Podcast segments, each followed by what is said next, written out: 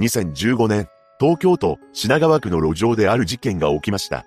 一人の女性が全速力で走っていたのですが、その5メートル後ろには身長190センチの男が全速力で追いかけていたのです。詳細を見ていきましょ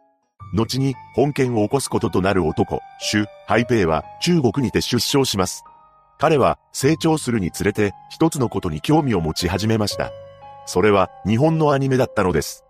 そのうちに日本自体にも興味を持つようになり、独学で日本語を勉強していました。そのようにして中国で日本に対しての思いを募らせていったハイペイは、ついに来日する決意を固めます。そして2009年、彼が19歳の時に日本にやってきたのです。日本で住むことになったハイペイは、埼玉県にある家賃約5万円のマンションで一人暮らしを開始しました。彼はアルバイトをしながら日本語の学校に通っていたそうです。ただ、周囲の住民によると、ハイペイに挨拶をしても、しかとしてきたようで、暗い印象の人間だなと感じていたと言います。そんな中、ハイペイは大学に進学しており、そこでは環境政策について学んでいました。ハイペイが通っていた大学には多くの中国人の留学生がいたそうです。しかし、ハイペイは中国人のコミュニティにあまり馴染んでいませんでした。何でも仲間の間では浮いている存在だったそうなのです。その理由は不明なのですが、その一方で、ハイペイは趣味に没頭していました。彼はもともと日本のアニメのことが好きでしたが、それは日本に来てからも変わらなかったようで、自宅の壁には大量のアニメのポスターを飾っていたと言います。また、ハイペイは日本のアイドルも好きになり、会いに行けるアイドルとして活動をしていたグループの大ファンだったそうです。実際、このグループなどの CD を1000枚ほど所持していたと言います。そんな中、彼は結婚に対しても興味を持っていたようです。そのため、インターネットの婚活サイトに登録して、女性との出会いを求めていました。そして一人の女性と知り合い、実際に会うことになったのです。それは、ハイペイが25歳になっていた2015年5月13日のことでした。待ち合わせ場所に行くと、そこには、やりとりをしていた大学生の当時21歳の日本人女性、A 子さんが来たのです。ハイペイと A 子さんは、そのままデートをしたらしいのですが、そこで二人は意気投合しました。その意気投合っぷりは相当なものだったらしく、すごく馬があったのか、あれよあれよという間に話が進み、翌日からハイペイの自宅マンションで同棲することになったそうです。A 子さんは品川区で両親と住んでいたのですが、母親らに心配をかけないため、交際相手の家にいるから大丈夫、とメールで連絡を入れていました。そのため、両親も二人の交際を認識していたと言います。A 子さんがこうした連絡を入れていることから、二人の交際はどちらかが一方的に始めたわけではなく、お互いに納得して付き合い始めたのだと思われます。しかし、同棲を開始してからすぐに、二人はある行動に出ました。というのも、お互いの携帯電話に登録していた異性の連絡先を削除したそうなのです。さらに、次のような約束もしていました。もしも別れることになったら、相手を手にかけて、自分も命を絶とう。このようにとんでもない約束を交わしていたのです。そして、二人は夜の方でも、馬があったようです。世の中には様々な趣味趣向の人間が存在していますが、彼らはその中でも特にサディズムとマゾヒズムに分類されるタイプの考えを持っていたそうなのです。それらの行為はお互いに行っていたようで、その様子は動画にも撮影していました。ハイペイにとって初めて知ることが多かったらしく、 A 子さんのことを未知の領域を教えてくれた人だと思っていたそうです。また、動画の中で A 子さんがなぜそんなことをするのか尋ねているシーンがありました。その問いかけに対し、ハイペイはあなた様のご命令だからです、と答えていたそうです。そんな中、 A 子さんは着替えなどを取りに行くため、品川区のマンションに一度戻っていました。この時にハイペイも彼女に付き添って訪れていたようです。そのため、ハイペイは A 子さんの自宅住所を把握していました。そうして仲を深めていった二人なのですが、ハイペイは A 子さんと結婚したいと思うようになります。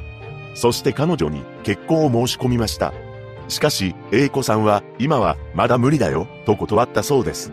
それもそのはず、ハイペイが結婚を申し込んだのは、出会ってから9日後の5月22日だったのです。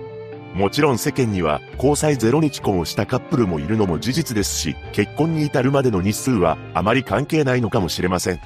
ただ、A 子さんはまだハイペイと結婚するという考えは持ち合わせていませんでした。こうして結婚は断られてしまったハイペイなのですが、彼は断られたことに対し逆上したというのです。そうして怒り狂ったハイペイは、A 子さんの実家の鍵や携帯電話、バッグなどを隠したと言います。これに対し、A 子さんも怒ったのか、ハイペイの自宅にある洗濯機や冷蔵庫、ゲーム機などの電化製品の電源コードを切断したそうです。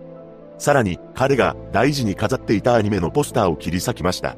この時の様子は、近隣の住民が聞いていたようで、ドタバタと壁に何かをぶつけるような音がしていたと言います。この日は眠りについた二人ですが、翌日、ハイペイが目を覚ますと、 A 子さんがいなくなっていたのです。ハイペイは、 A 子さんが実家に戻ったと思い、怒りが爆発してしまいます。そしてとんでもないことを考え始めました。なんと、 A 子さんを手にかけて、自分も命を絶とうなどと思ったというのです。これは付き合い始めた時に約束した内容なのですが、まさか出会って10日でこの約束を実行することになるとは彼本人も思っていなかったのかもしれません。そうして決意を固めたハイペイは自宅にあった刃物をリュックに入れて A 子さん宅に向かいました。事件当日となる2015年5月23日、リュックに物騒なものを入れたハイペイは東京都品川区にある A 子さんの実家マンションに早朝から訪れています。実は彼は A 子さん宅のマンションの鍵を持っていたそうです。この鍵については勝手に作ったものではないそうなのですが、A 子さんが自ら渡していたものなのかはわかりません。いずれにせよ、ハイペイは A 子さん宅の玄関に向かいました。そして中に入ろうとしたのですが、ここで一つの問題が発生します。というのも、玄関には内鍵がかかっていたそうなのです。内鍵は室内にいる人だけが施錠できる鍵のことであり、外から解錠することはできません。しかし、ハイペイは、ここで諦める男ではなかったのです。驚くべきことに、マンション近くの自動販売機などを伝って、這い上がっていったというのです。そしてベランダに侵入したのですが、窓は無施錠でした。そうして中に入っていったのですが、寝室にいた A 子さんの父親と鉢合わせになります。また、A 子さんの母親もいたようで、ハイペイはこの事態に頭が真っ白になってしまいました。そしてあろうことか、ハイペイは A 子さんの両親に対し、刃物を振りかざしたのです。A 子さんの父親は、数十回攻撃を受けてしまいました。その一方で、現場近くの洋食店店主の男性が、店の仕込みをしていたらしいのですが、何やらおぞましい叫び声を聞いています。彼が、外に出ると、A 子さん宅のベランダから、助けて、助けて、と女性が連呼していたそうです。この状況は他の住民も目撃していたようで、目撃者が通報を行いました。そして近隣には覆面パトカーが巡回していたのですが、その前に連絡を受けた当時24歳の女性巡査長が一人で現場に向かっています。その頃、A 子さんは必死に屋外に脱出しており、約100メートル離れた最寄りの交番に駆け込んで助けを求めたのです。一方、現場に到着した女性巡査長が目撃者と共に A 子さん宅についていました。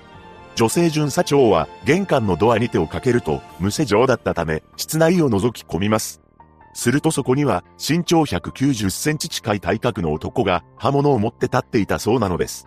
そう、この男こそハイペイでした。この光景を見た女性巡査長は危険だと思い、一旦ドアを閉めて同行してくれた目撃者を隣の部屋の住人に頼んで室内に避難させています。その直後、ハイペイが外に出てきました。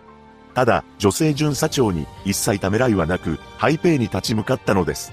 彼女は持っていたメモに使う板で刃物を叩き落とそうとしました。しかし、これは失敗してしまいます。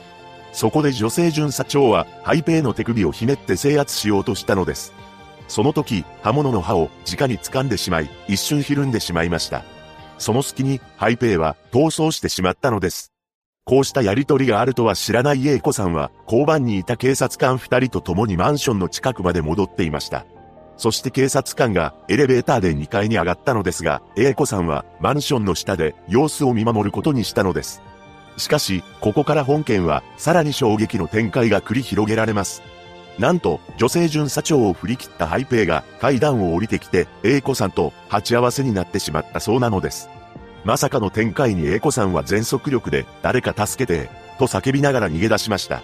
彼女の5メートル後ろからは、刃物を持った身長190センチ近い男が追いかけてくるのです。そのように走る二人のことを覆面パトカーが発見し、追走しています。そして現場のマンションから約50メートル先の路上で、A 子さんとも見合いになっていたハイペイを、署員4人がかりで取り押さえたのです。しかし、ハイペイは激しく抵抗し、なんと、A 子さんの髪の毛を引っ張って離そうとしませんでした。この時ハイペイはずっと A 子さんのことを睨んでおり、他の者は視界に入っていない様子だったそうです。